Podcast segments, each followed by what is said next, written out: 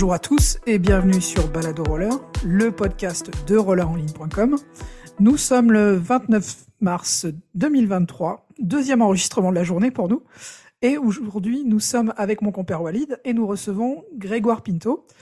Certains d'entre vous le connaissent peut-être en tant que rider, d'autres en tant que cofondateur et associé de la marque FR Skate et aussi euh, de la société Univers Skate SARL. On commence par la question traditionnelle. Bonjour Grégoire, est-ce que tu peux te présenter s'il te plaît? Ouais, bonjour à tous. Euh, donc Grégoire Pinto, euh, 44 ans, ça fait mal, mais on est là. Pas le même âge. ouais, on est dans les mêmes environs. Bon bah ouais ouais bah oui puisqu'on a même euh, roulé un peu ensemble. Donc moi je fais du roller depuis que je suis euh, tout petit. J'ai fait d'autres sports aussi, euh, mais bon vraiment après le collège, j'ai le roller c'est devenu une partie importante dans ma vie. J'ai beaucoup roulé et puis j'en ai fait mon métier. Donc ma vie personnelle et professionnelle et même amoureuse est liée au roller. Donc j'ai la chance de vivre de ma passion. Euh, je suis pratiquant avant tout, mais j'ai vivoté et puis euh, travaillé et, et, puis euh, voilà dans le roller quoi.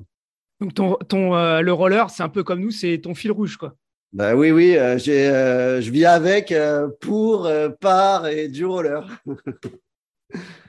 Alors, c'est euh, super parce qu'on est très heureux de t'avoir sur le podcast parce qu'on a fait une interview de Marjorie Flipotto il y a quelques jours qui nous parlait de, de, du fait que vous aviez roulé ensemble. Moi, je voulais te demander comme première question roller, mais en fait, euh, comment est-ce que tu as découvert le roller? Il se trouve que j'en ai à peu près toujours fait. Euh, quand j'étais petit, j'avais les quads euh, relais avec les avec les lanières, les roues en plastoc, euh, les patins ajustables. Et puis euh, j'ai un peu fait une pause, j'ai fait d'autres trucs. J'ai fait euh... bon déjà à la base j'aimais pas marcher, j'aime toujours pas marcher, donc j'ai couru, j'ai fait du skate, j'ai fait du vélo, j'ai fait du roller, tout ce qui euh, pouvait me faire aller plus vite que juste marcher. Euh, j'ai eu une, euh, une période skateboard euh, en sixième, cinquième, un truc comme ça, et euh, j'ai roulé pas mal en skate. Et puis euh, bah, j'ai fait j'ai fait une course un jour contre un roller et j'ai perdu. J'étais en skate, j'ai perdu contre le roller. J'ai dit ah, j'arrête le skateboard, maintenant je vais me mettre au roller. Et il se trouve que j'avais un pote qui était américain qui avait ramené au début des années 90 une paire de rollerblades Lightning à l'époque. Et donc et il habitait à côté du Troca. Et c'est lui, euh, lui, il roulait en quad à l'époque et les, les quads c'était cool et le inline c'était pas encore cool. Et, euh, et, donc du coup, lui, il voulait pas rouler, rouler avec les inline, mais il voulait aller faire du roller. Donc euh, il m'a passé sa paire de inline et, et on a été faire du roller ensemble. Donc, donc ah, j'ai commencé. T'as as fait du, as fait du inline très tôt en fait. Oui, j'étais un des un des premiers, je pense, au Troca, euh, notamment à faire euh, à faire du roller en ligne. Je me souviens des petits euh, les petits enfants qui me montraient du doigt quand, ah mais qu'est-ce que c'est que ça? Je veux les mêmes. Donc du coup, oui, j'ai fait j'ai fait du roller très tôt et bon, j'ai je, j'ai refait un peu du quad après. J'en ai j'ai jamais vraiment arrêté le quad parce que pour moi le roller il n'y a pas vraiment de distinction quad inline. Je sais que tout le monde n'aura pas forcément ce discours-là, mais en ce qui me concerne, euh, le roller, même le ski, même le patinage à glace, euh, le quad, le inline, trois roues, quatre roues, cinq roues, pour moi c'est tout pareil. Euh, c'est une des une des choses que que je que je fais bien, c'est la polyvalence et je trouve que le roller ça me va bien là-dedans parce qu'il y a tellement de choses à faire euh, avec ces rollers au pied que ça m'a vite ça a été vite un, un exutoire pour moi et une chance de pouvoir faire plein de trucs avec mes rollers quoi. Tu as ta paire de line et là, en fait, euh, tu roules dans la rue, tu vas au troca, oui, tu, ouais, tu, tu ouais, roules ouais. où à, à cette époque Alors, au début, j'ai roulé euh, donc avec mon pote au troca parce qu'on a il habitait à côté et qu'on roulait au troca. Donc, j'ai fait les, les, les, sauts des 3, 4, 5 marches, les 9 marches. Euh, voilà, j'ai fait, euh, j'ai fait les, mes premiers tac-tac, mes premiers trucs comme ça. Et puis, euh, je me suis, j'ai commencé à me balader un peu en réalité, j'ai commencé vraiment euh, donc euh, au lycée parce que au collège j'étais en pension euh, en, province, donc j'ai pas trop roulé là-bas. Mais quand je suis revenu à Paris, donc en seconde, j'ai commencé vraiment à, rouler, à, redécouvrir Paris. Euh, avec mes rollers au début, c'était pour acheter le pain juste à côté de chez moi. Et puis petit à petit, je me suis, je me suis déplacé de plus en plus loin. Et puis, euh, je suis arrivé à la dalle Montparnasse. Et là, bon, évidemment, révélation. Euh, donc, euh, à la dalle, j'ai fait, j'ai fait un peu tout. J'ai fait du roller hockey, j'ai fait des éperviers, des chats. j'ai fait, ouais, voilà, tout ce qu'on peut commencer à faire. Première gamelle aussi. j'ai vite rencontré des copains et on a commencé à rouler.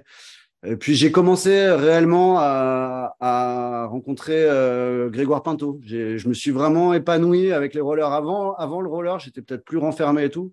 Et le roller, la, la rue, la vie, ça m'a, ça m'a vraiment ouvert, euh, ouvert les yeux. Ça m'a permis vraiment de, de m'exprimer et de, de trouver qui j'étais.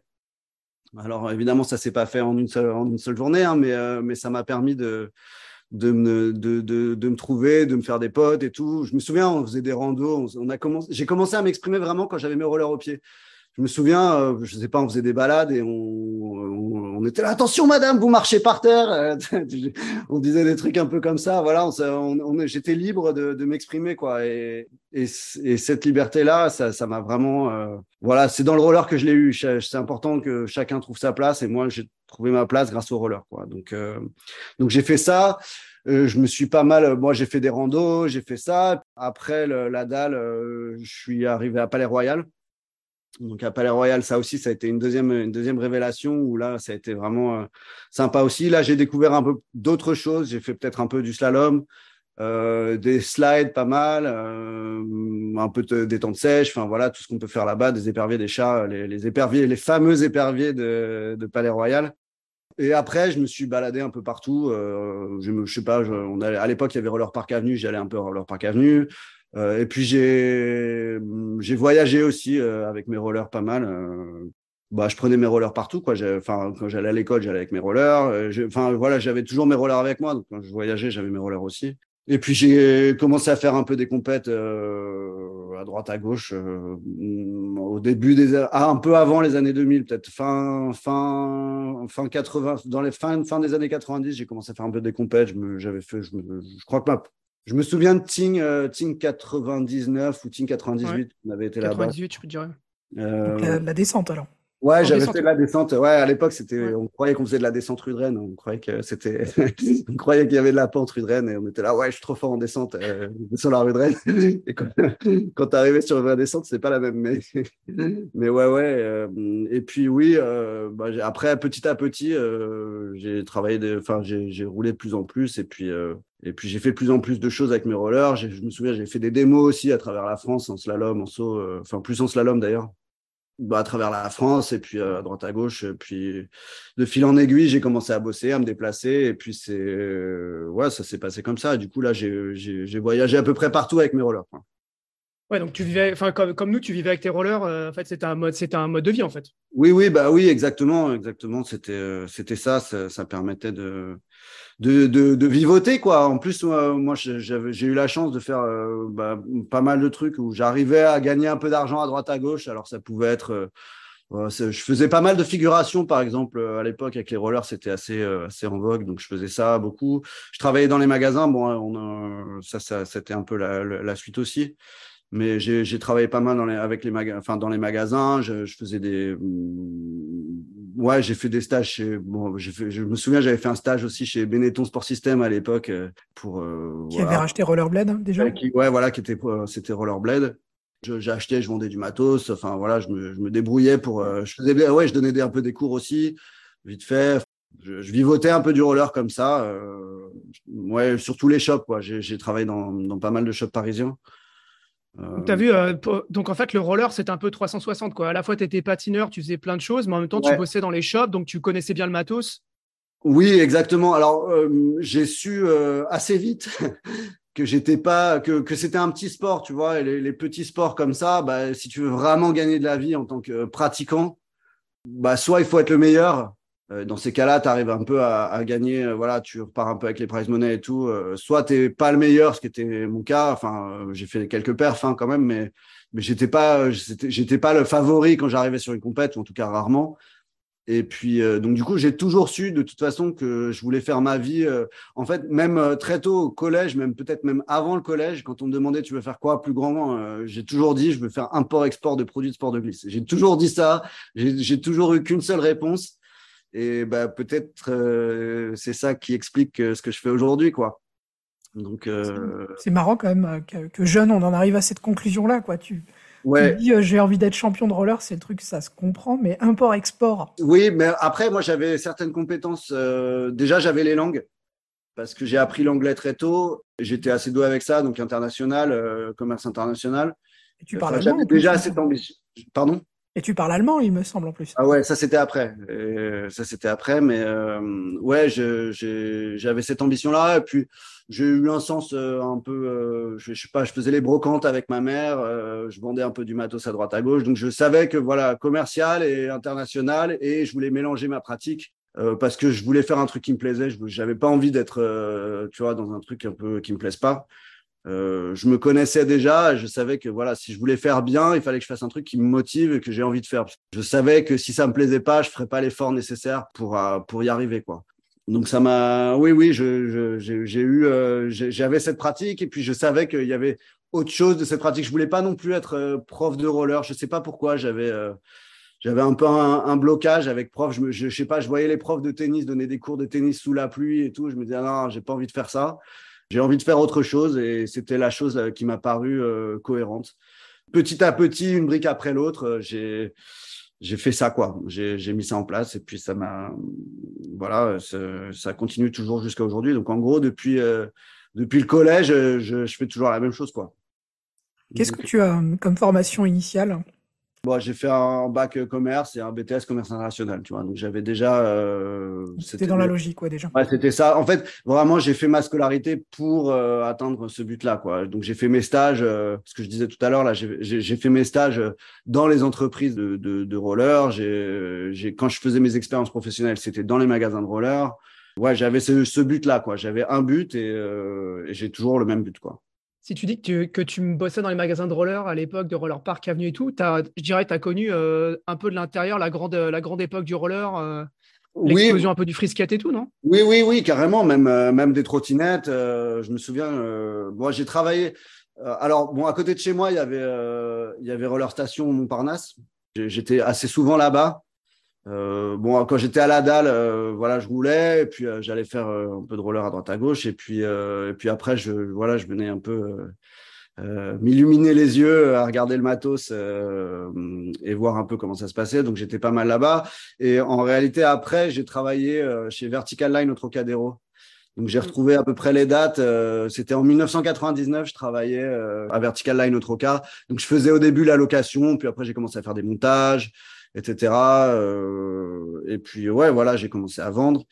je me souviens, enfin, j'ai pas mal, euh, pas mal d'anecdotes, mais euh, ouais, j'ai bossé aussi à Nomade quand il y avait les 20 000 personnes de la rando du dimanche qui allaient là-bas. Ça, c'était un, c'était exceptionnel. C'était vraiment un truc de fou, quoi. Tu avais le magasin qui était blindé le dimanche mais c'était enfin fallait le voir pour le croire quoi il y, avait tu pouvais même plus passer dans le magasin quand j'allais chercher je gérais je sais pas sept clients en même temps je descendais des paires, j'en ai plein les bras, je faisais essayer tac, tac, tac. Et alors, vas-y, toi, c'est comment, c'est comment la taille, machin, c'est bien, c'est trop grand, c'est trop petit, ça, c'est bien, machin.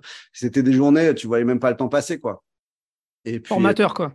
Ouais, ouais, c'était hyper formateur. C'est sûr que ça m'a, ça m'a vachement aidé de, de, pouvoir faire ça, euh, d'être là au bon moment, de voir ce qui se passe, et puis euh, et puis d'avoir les connexions aussi, parce que parce que c'est vrai que bah je connaissais un peu, je, faisais partie du truc, donc je connaissais un peu tout le monde, et ça c'était c'était assez sympa aussi de pouvoir faire les bonnes rencontres et puis euh, de, de, de, pouvoir euh, en profiter quoi. En parlant de connaître tout le monde, euh, moi, ce que je voulais savoir, c'est euh, de tous ces gens que tu as pu croiser, avec qui tu as pu rouler dans les années 90 ou même les années 2000, est-ce qu'il y a des noms qui ressortent, des gens qui t'ont vraiment marqué ou, qui sont, je sais pas, restés des amis, enfin voilà, des gens dont tu as envie de parler un petit peu euh? Alors, j'ai justement, je me suis posé cette question avant l'interview. J'ai essayé de retrouver des noms. Il y en a tellement, il y a tellement de personnes que je, je devrais citer et que j'ai oublié. il y en a évidemment qui m'ont marqué.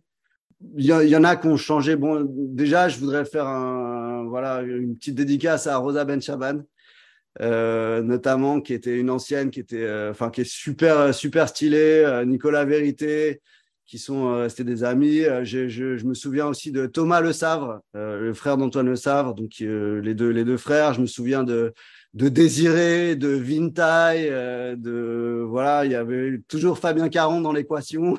Quelque part, il était là aussi. Sébastien Gasnier qui, qui à, à Palais, un peu plus tard peut-être. Euh, voilà, il y avait il y avait Soraya, il y avait euh, Roy, il y avait Raphaël. Enfin voilà, il y en avait plein, euh, toute une bande de potes. on a passé, on a on a passé vraiment de, du temps ensemble. une mention aussi que je voudrais faire euh, un peu plus tard aussi, Kevin Quintin. Ça, c'est une des personnes qui m'a marqué aussi. Euh, j'ai rencontré beaucoup de très bons patineurs. J'ai rencontré beaucoup de champions, mais j'en ai, j'en ai vu quelques-uns qui sont vraiment au-dessus du lot. Et pour moi, il y a trois personnes euh, vraiment sportivement, compétitivement, qui, qui, m'ont marqué, qui m'ont inspiré, qui m'ont inspiré, entre guillemets, la gagne.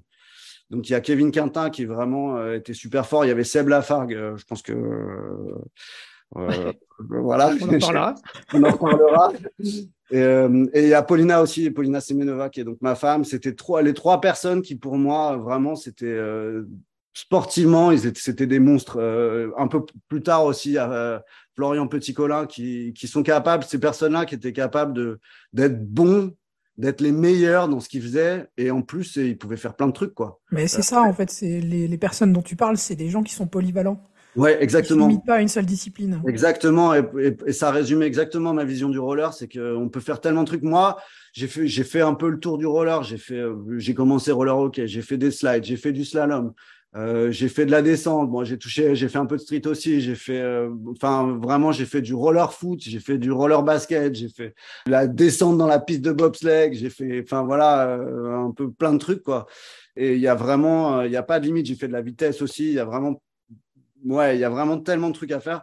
Et il y a quelques personnes comme ça qui sont capables d'être les meilleurs, peu importe dans ce qu'ils font. Et ça, ça m'a vraiment inspiré. Et encore une fois, on a cité Roy il faut vraiment qu'on l'invite. à chaque épisode avec quelqu'un du Troca ou qui a pas roulé au Troca, on parle de Roy.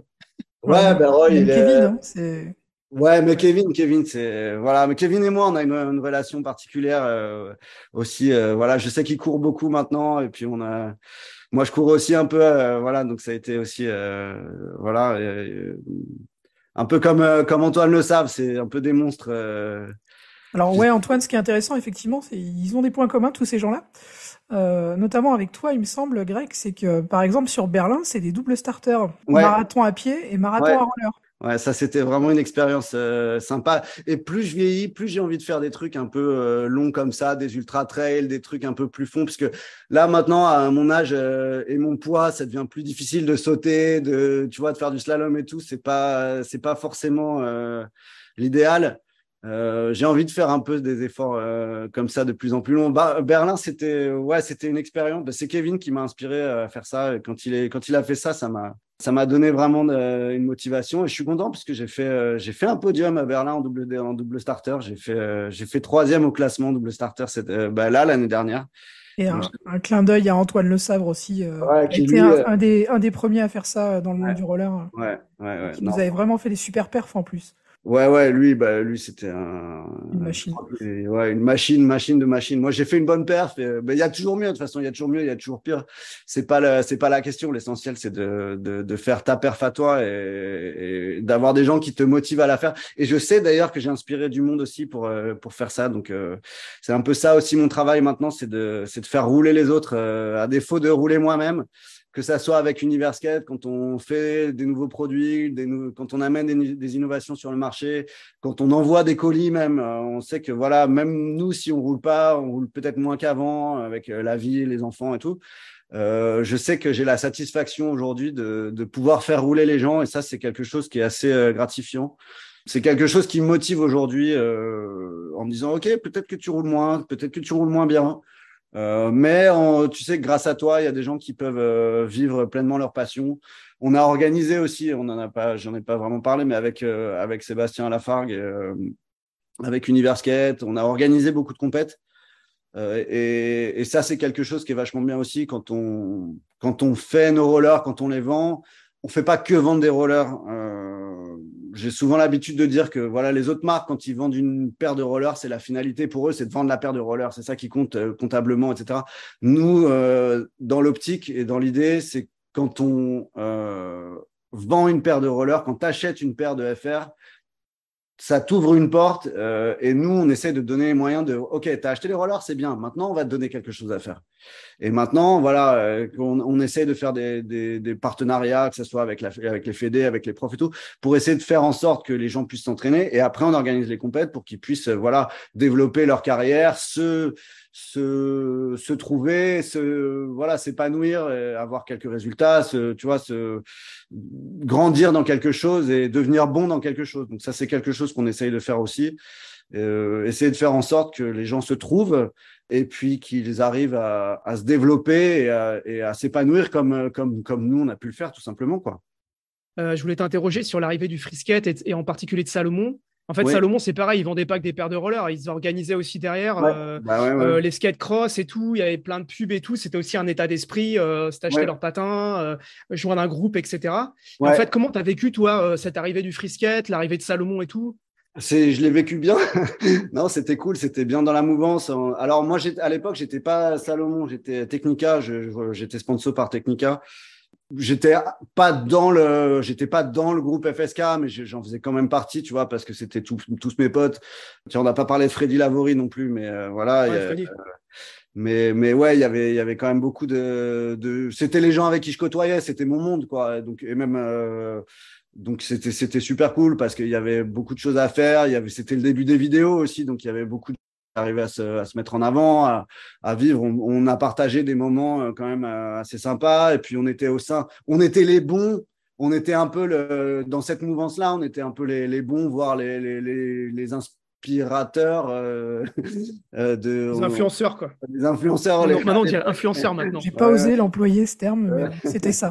Ouais, il n'y avait, pas, il y avait pas Instagram à l'époque, mais oui, oui. Les leaders d'opinion. Pardon?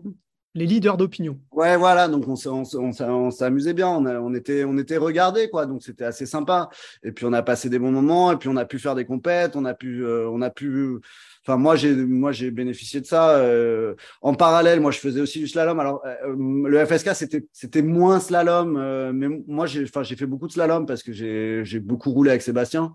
Donc évidemment, euh, si tu roules avec Sébastien, bah, tu vas faire du slalom, c'est sûr.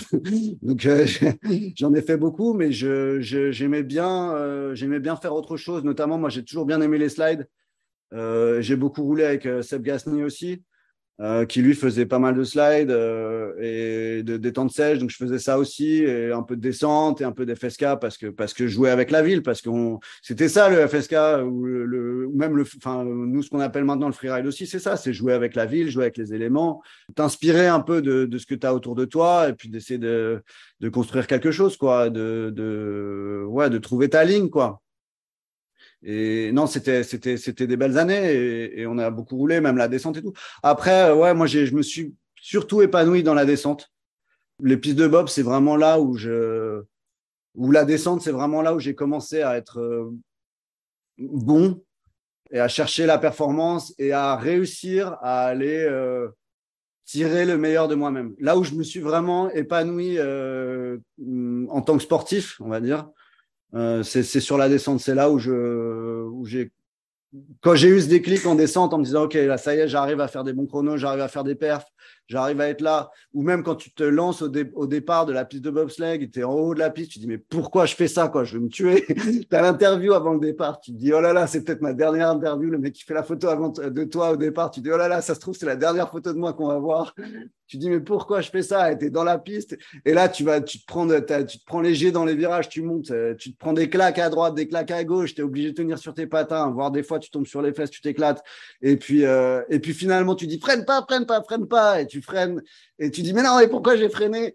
Et puis euh, la descente d'après, là, t'as pas freiné, et puis tu arrives en bas, tu es comme un fou, quoi. Et là, t'as qu'une envie, c'est de recommencer, d'aller chercher le, pire et de te dépasser. Il a vraiment, ça m'a, ouais, ça, ça m'a permis de, de, me, de, me, challenger moi euh, sportivement et de comprendre euh, d'aller chercher mes limites quoi. C'était un peu ça qui me qui m'a manqué euh, un peu dans certaines compètes. Et c'est ça qui m'a permis de ok de comprendre ok qu'est-ce qu'il faut qu'est-ce qu'il faut pour gagner? Qu'est-ce qu'il faut? Parce qu'avant, je m'amusais, tu vois, donc ça pouvait, je pouvais faire des, perfs quand j'en faisais, tu vois. Mais je gagnais, je gagnais, je gagnais pas. Enfin, je, faisais une, une perf, c'était bien, j'en faisais pas. Bon, bah, j'étais déçu, mais c'était pas la fin du monde. Et la, la descente, ça m'a vraiment, euh, ça m'a ouvert une, une autre, euh, une autre porte, quoi. Que après, j'ai pu, euh, j'ai pu développer. Il y a un autre truc qui m'a bien aidé aussi. On a la chance en France d'avoir, d'avoir une fédération qui est quand même vachement forte et j'ai eu, euh, j'ai fait une formation où j'avais passé mon BIF, mon brevet d'initiateur euh, euh, fédéral, ouais, ouais, pour, pour, pour, pour donc apprendre. Parce qu'avant, je donnais des cours, mais bon, je, je donnais des cours un peu à l'arrache, quoi. Genre, vas-y, tu veux faire ça? Bah ouais, regarde, c'est comme ça qu'on fait, quoi. Et j'avais pas cette notion de, d'apprendre aux autres. Et j'ai compris, en fait, en passant ma formation, que pour apprendre aux autres, il fallait que vraiment décomposer les choses. Pour pouvoir apprendre aux autres, j'ai dû moi décomposer les choses, savoir comment je les faisais. Ça, ça a été, ça a été hyper formateur. Euh, et même si par la suite, j'ai pas, j'ai pas vécu ou ça m'a pas rapporté financièrement de donner des cours. J'ai, j'ai donné quelques cours comme ça. J'en donne toujours quand, voilà, quand euh, je vais sur un spot et ça, tu vois, ça, ça, ça, se, ça se transforme souvent, souvent en session où voilà, on partage des choses, c'est des échanges et tout, mais quand même, je partage euh, mon savoir. Et, et, ça, ça m'a beaucoup aidé aussi. Euh, malheureusement, euh, ces deux choses-là, je les ai vécues un peu sur ma fin de carrière, entre guillemets, quand j'étais pas très jeune.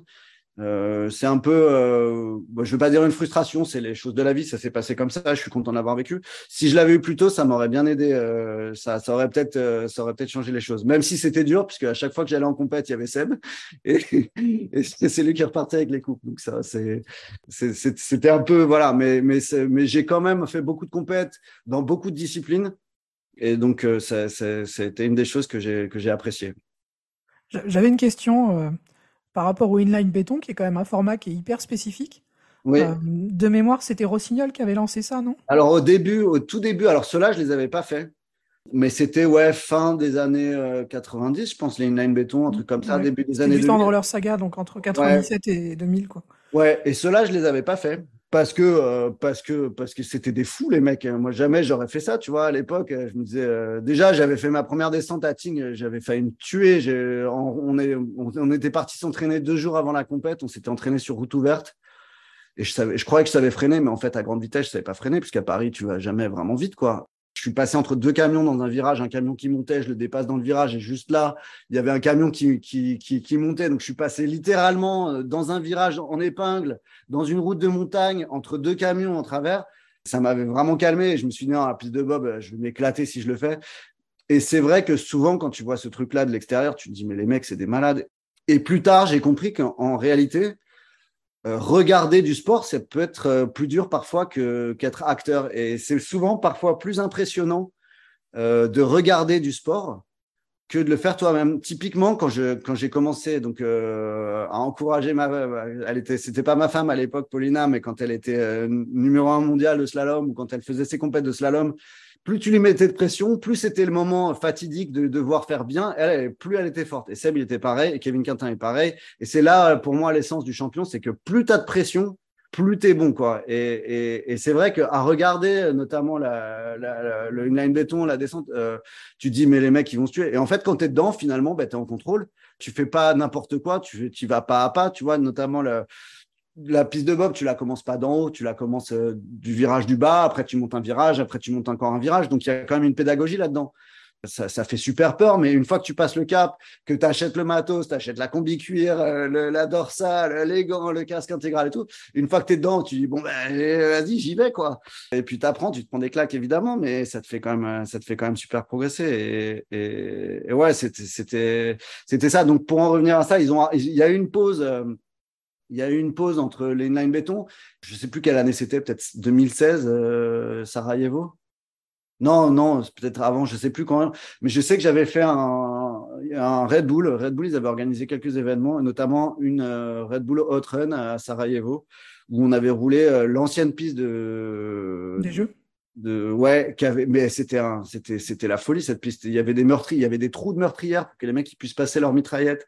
Il y avait des vestiges de la guerre. Tu voyais la guerre à Sarajevo il y avait il y avait des impacts de balles partout sur la piste et tout. Nous roulait là dedans c'était il y en a eu qui c'est enfin il y a eu des gamelles un peu à cause de ça. Euh, et donc il y a eu ça. Et c'est là où on a rencontré euh, Philippe Auerswald qui était donc allemand qui lui était un, un local d'Altenberg et lui, il avait fait le truc de son côté. Il avait commencé en patin à glace à descendre la piste. Et puis en hiver, euh, il, s'est dit, bah tiens, je vais refaire la même chose. Et du coup, il a organisé euh, le béton on fire euh, en peut-être 2010, 2011. Je, je suis pas super euh, calé sur les dates. Et donc, il a remis ça. Et c'est là où vraiment, moi, je me suis remis à refaire de la piste de bob. Et par la suite, même, on a organisé, j'ai organisé avec la Plagne, euh, sur la piste olympique de la Plagne, euh, donc la piste des, des Jeux d'Albertville, enfin de, de, de, de, ouais, des Jeux d'Albertville, où on a, j'ai organisé trois ou quatre éditions avec, avec la, la pour, pour faire un, un, béton on fire à la plagne. Et du coup, on avait fait un training camp. C'est-à-dire que quand on a organisé la compète, et d'ailleurs j'en ai fait d'autres à Sochi aussi, j'en ai organisé un autre à Sochi après, on a, ouais, on a repris ça et on a fait un training camp juste avant pour, euh, pour que les mecs se jettent pas dedans. Et du coup, il y en a un qui est venu avec son, son enfant, enfin avec son fils qui avait, je peux, 12 ans. Et ça m'a rappelé la Durner, Daniel Ladurner, qui avait fait de la piste de Bob, euh, qui lui avait fait les, les, les Rossignols euh, inline béton à l'époque quand il était tout gamin. Quoi. Et c'est, je pense pour ça que c'était tellement un extraterrestre après sur la descente, parce que ça te paraissait tellement facile après la descente. Quand tu avais fait la piste de Bob, la descente, ça devenait. Bon, je dis pas que c'est facile, mais ça, ça paraissait moins dur. Ouais, béton on fire. Je suis sur le site, donc il y a des photos de 2009 jusqu'à 2016. Ouais, ouais, ouais. Donc euh, c'était un peu la période, euh, le, le, le, renouveau de la, le renouveau de la, de la, piste de bob. Et je me souviens, on avait fait à l'époque, du coup, on avait pas mal de, de, de, moyens vidéo. On avait fait pas mal de vidéos. On avait sorti des édits. On avait été diffusé sur pas mal de chaînes et tout. Euh, on a, ouais, ouais, il y a eu un bel impact là-dessus. On a motivé beaucoup de monde. Il y a beaucoup de monde de tous les horizons qui sont venus. Il y a eu, euh, il y a même CJ Wellsmore qui, qui est un pur streeter qui, qui, avait fait une piste. Il y a bah, Kevin, il était venu, il avait bien roulé. Il y a eu, euh, il y a eu beaucoup de monde de différents horizons. Il y avait tous les mecs du, euh, du Red Bull Crash Ties qui étaient venus aussi. Enfin, pas, pas, tous, mais il y avait quelques mecs du, Red Bull Crash Ties qui étaient venus. Et il y avait, ouais, ouais, il y avait, bah, Marjo, elle, en a fait plein aussi. Euh, il y a eu, ouais, ouais, il y a eu beaucoup de monde. Ça a inspiré, je pense. Euh, bon, évidemment, il y avait tous les descendeurs euh, qui, qui, qui, voulaient venir aussi, mais c'est vrai que c'était, c'était pas si fou que ça en avait l'air, quoi. donc, du coup, on a fait plusieurs éditions. Et il n'y a jamais eu vraiment de, de, d'accident grave. Donc, il y avait des sélections pour y participer? Sur le papier, oui, il y avait des critères de sécurité qu'il fallait savoir.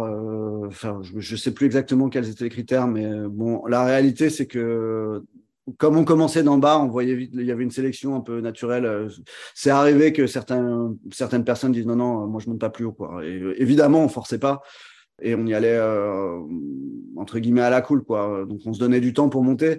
Donc l'idée c'était de quand, notamment quand on faisait les training camps c'est qu'il y avait différents départs ceux qui voulaient monter vite et partir d'en haut ils montaient d'en haut et puis ceux qui voulaient rester en bas ils prenaient un peu plus leur temps quoi. Donc on essayait d'apprivoiser ce monstre Bon, après, c'était une, manière d'aller se chercher, mais je me souviens euh, aussi que, enfin, pour faire un peu une transition là-dessus, je me souviens un peu quand on a fait du, foot en roller, c'était un peu la même chose aussi. On a, euh, je repense à Kevin qui avait fait, euh, voilà, avec l'équipe, notamment l'Amscas et les Phoenix et tout. Marseille, c'était, voilà, on s'est retrouvé là-bas aussi.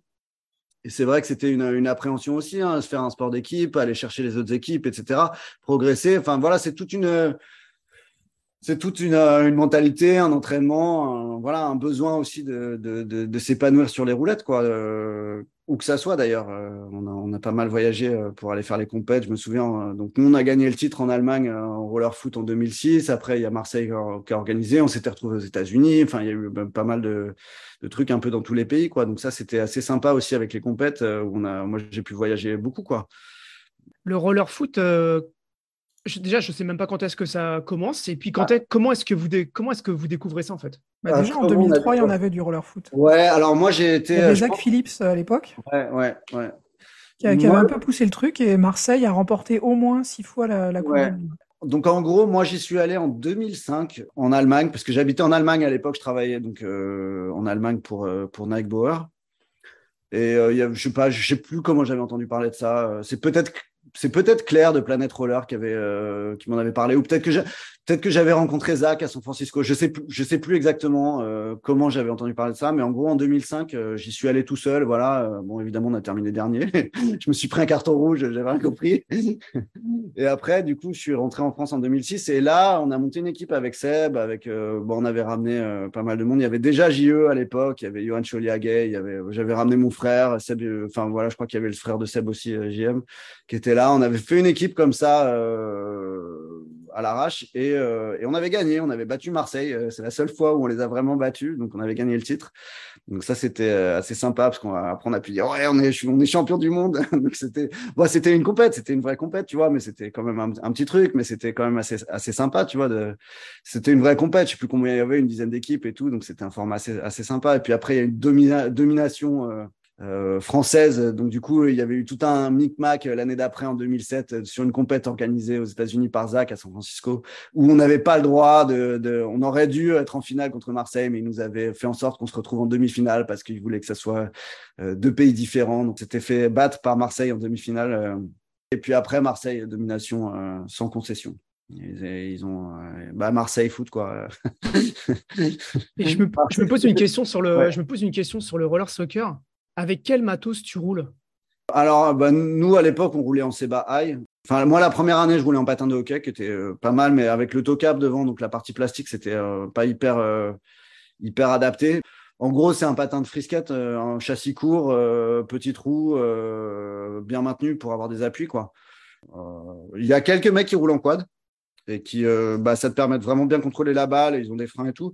Ça se rapproche un peu de, du hockey, donc des patins de hockey, ça fait l'affaire. Voilà, en gros, maniabilité, un patin maniable, euh, patin, patin maniable et, qui, qui, maintient bien, et puis euh, on transpire pas mal aussi, donc qui, qui fait pas trop mal aux pieds, quoi. Et t'en fais toujours du, du roller soccer? À l'occasion, à l'occasion, ouais, on se déplace pas mal. Tu sais, on a, on a Universkate a une filiale à Los Angeles et il y a beaucoup de rinks là-bas. Et à chaque fois qu'on va là-bas, on fait, on fait des sessions un peu, euh, un peu comme euh, ça s'assimilerait un peu à Palais Royal, sauf que donc on ramène, on ramène euh, du fil pour faire de la sèche, on ramène des plots pour faire du slalom, on fait des chars, on fait des éperviers et on ramène toujours un ballon.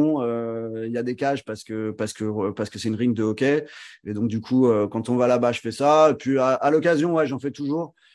Là, maintenant, en ce qui me concerne, moi, ça fait quelques années que, à la base, je m'étais mis à faire de la vitesse pour, euh, pour améliorer ma descente. Parce que depuis quelques années, la descente, c'est devenu assez. Euh, bah, la, la, poussée, ça a une part prépondérante.